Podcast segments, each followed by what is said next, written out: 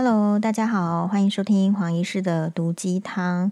黄医师呢，这个每次看到粉砖上面哦，就是关于福原爱跟江宏杰的这个嗯粉丝的，或者是说网友啦，两造的不同的这个对骂，我都觉得心情呢非常的稳定。因为什么？你一定要有时间、有健康、有精神、有金钱，你能你才能够出来 骂人。好，所以对于这个网友们这个安然无恙的。嗯，状态、身心状态，我都觉得哇，十分的欣慰。那为什么呢？因为我我觉得有个感触，比如说我今天其实是想要马上来讨论这个马来西亚籍的女钢琴家，也就是李元玲小姐。她最近呢，在她这个录制受访的时候呢，有一个。呃，情绪暴走，乃至于后来衍生出好像在脖子上画一条这种自杀的这种类似自自杀的这种新闻。不过，在这个讨论之前，黄医师说过，自己的话一定是做事情是有 priority 的。很多人问我怎么样做时间的分配，那就是我会有 priority，那就是依照就是重要性的次序，然后呢会排先后。所以，嗯。比如说，我最常这个，比如说我我今天呢最重要的事情，其实是要把给马律师的这个准呃法院的这个资料准备好。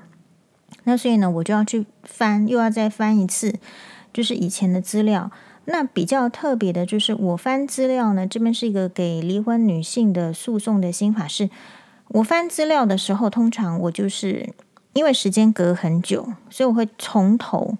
就是再翻一次，那从头再翻一次的好处就是说，那我就会知道说哪一有一些印象，哪一些是哪一些状况呢？是在哪一个部分。然后，但是大家也要给这个离婚的女性也要有一个诉讼中的女性有一点这个想法，就是说，其实你在打离婚诉讼这个事情都是不得已为而为之，也就是说，其实就是对方不跟你谈。所以你今天才需要去法院争取你最基本的权益。法院的给你的权益不会是多，但是只会给你最基本的。那所以你要就是在准备的这种诉讼过程中，你一直都要看文件，可能就是你们之间的对话的截图，或者是你的录音档，或者是录音录音档。那这些呢，都是在吵架的时候不愉快的时候录下来，所以才才会有可呈现的地方嘛。那还有就是说，在诉讼中会，对方的律师呢也会写他们那一造的这个诉状。那写诉状的话，绝对是不会把你说好话的，因为你今天不是去竞选好人好事代表，你今天是去法院，然后争取离婚。所以法院的这个离婚，其实有一方就是会有一个攻防的。我觉得原则是，他一定会要有一个归咎的一方，归咎就是说哪一方是错。所以在诉讼中，男方会一定要把这个老婆说错，女女方一定要把老公说的是错的，然后最后来争取胜利。这个就是诉讼的精髓。因此，你在诉讼过程中如何能够比较情绪的稳定去打诉讼，是说你要知道这个诉讼的精髓在哪里。当然，我们因为都是。一般人，我们又不是又不是律师，我们又不是常常在跑法院，所以一开始一定都是兵荒马乱、心猿意马。诶，心猿意马可以用在这里吗？就是心情是不顺的。你光是看到那些准备资料当中对你的这些指责呢，你都会心情就是会愤怒，因为被人家黑的说成白的，白的说成黑的。所以也许啦，也许我今天为什么耐得住酸民？我看。我看搞不好是因为我诉讼比较多嘛，你在诉讼中你就要听到对方就是一直的抹黑，然后也没有什么证据，然后就一直说你。好，那所以我刚刚在准备资料的时候，其实顿时觉得说，能够去讨论八卦的人，或者是说不要说八卦了，对是社会上其他的议题，能够多一点点心力专注的人。我觉得是非常幸福的一件事情。像黄医师故尚且都还要把，比如说讨论李元玲的事情放得比较后面，然后才能录 Podcast。好，然后所以我就知道说，在翻这些资料的时候，你一定会心情不好，对不对？所以我就会搭配的是要放音乐。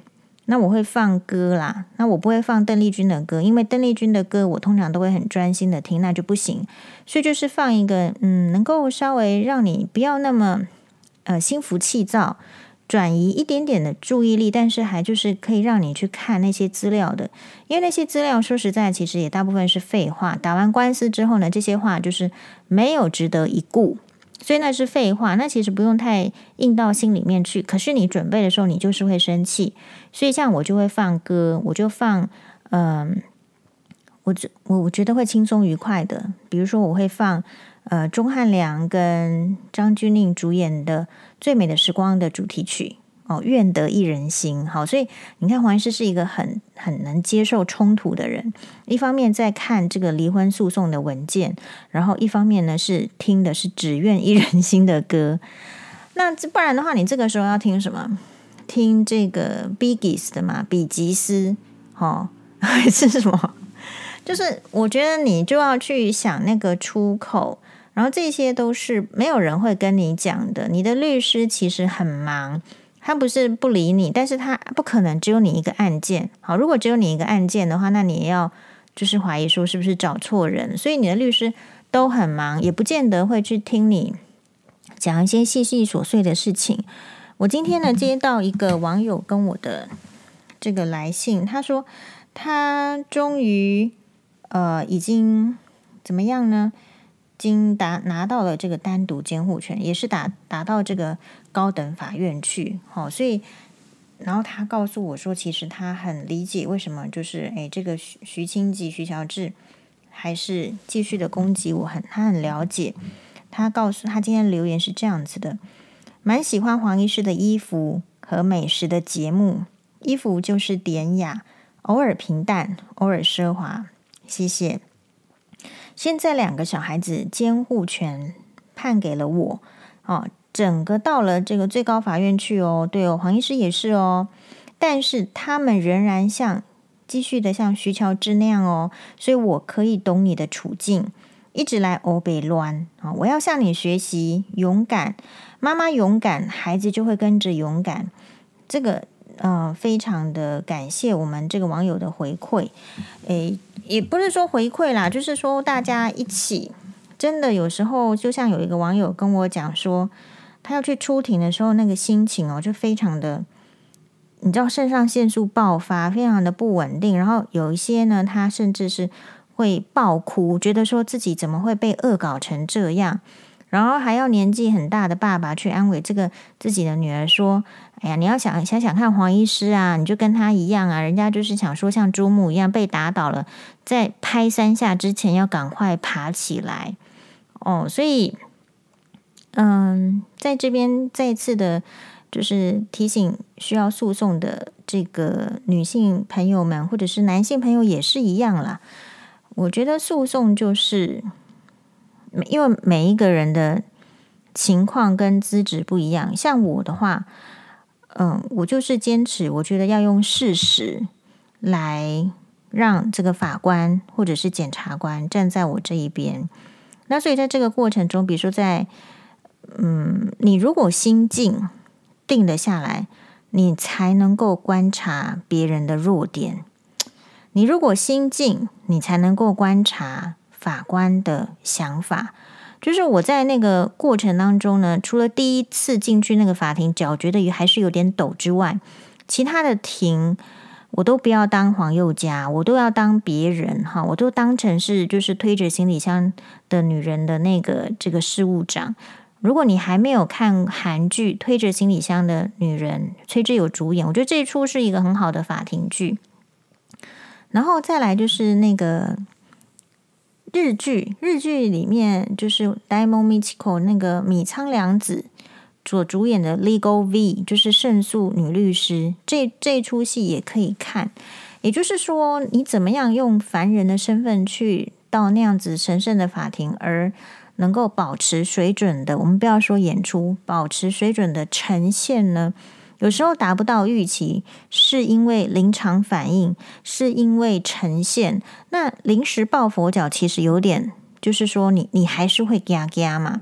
那么就好，你得去看一些法庭剧，然后让你有所想象。说如果在法庭的话，法庭剧会有很多的这个演出哦，各各种情形，你会知道说，可能人家要恫吓你。人家要这个给你使一点伎俩，让你跳到窝里面。不过我觉得离婚官司哈没有这么复杂，离婚官司反而你越时间，就是说你你先用事实站得住脚，然后有时候对方哈那个时间拖久了，他越讲越多，他其实是圆不起来了，拢不起来的。啊，然后这边都是会有很多的那个事实的整理，对。好，那黄律师讲说哈，我们一个 podcast 真的，嗯，就是连以前小时候看的寡喜跟歌仔戏都是不超过三十分钟的，所以黄医师之后的 podcast 还是以这个为目标，不要耽误大家时间。好，所以虽然很想继续讲，可是就会分到下一集。好，谢谢大家，拜拜。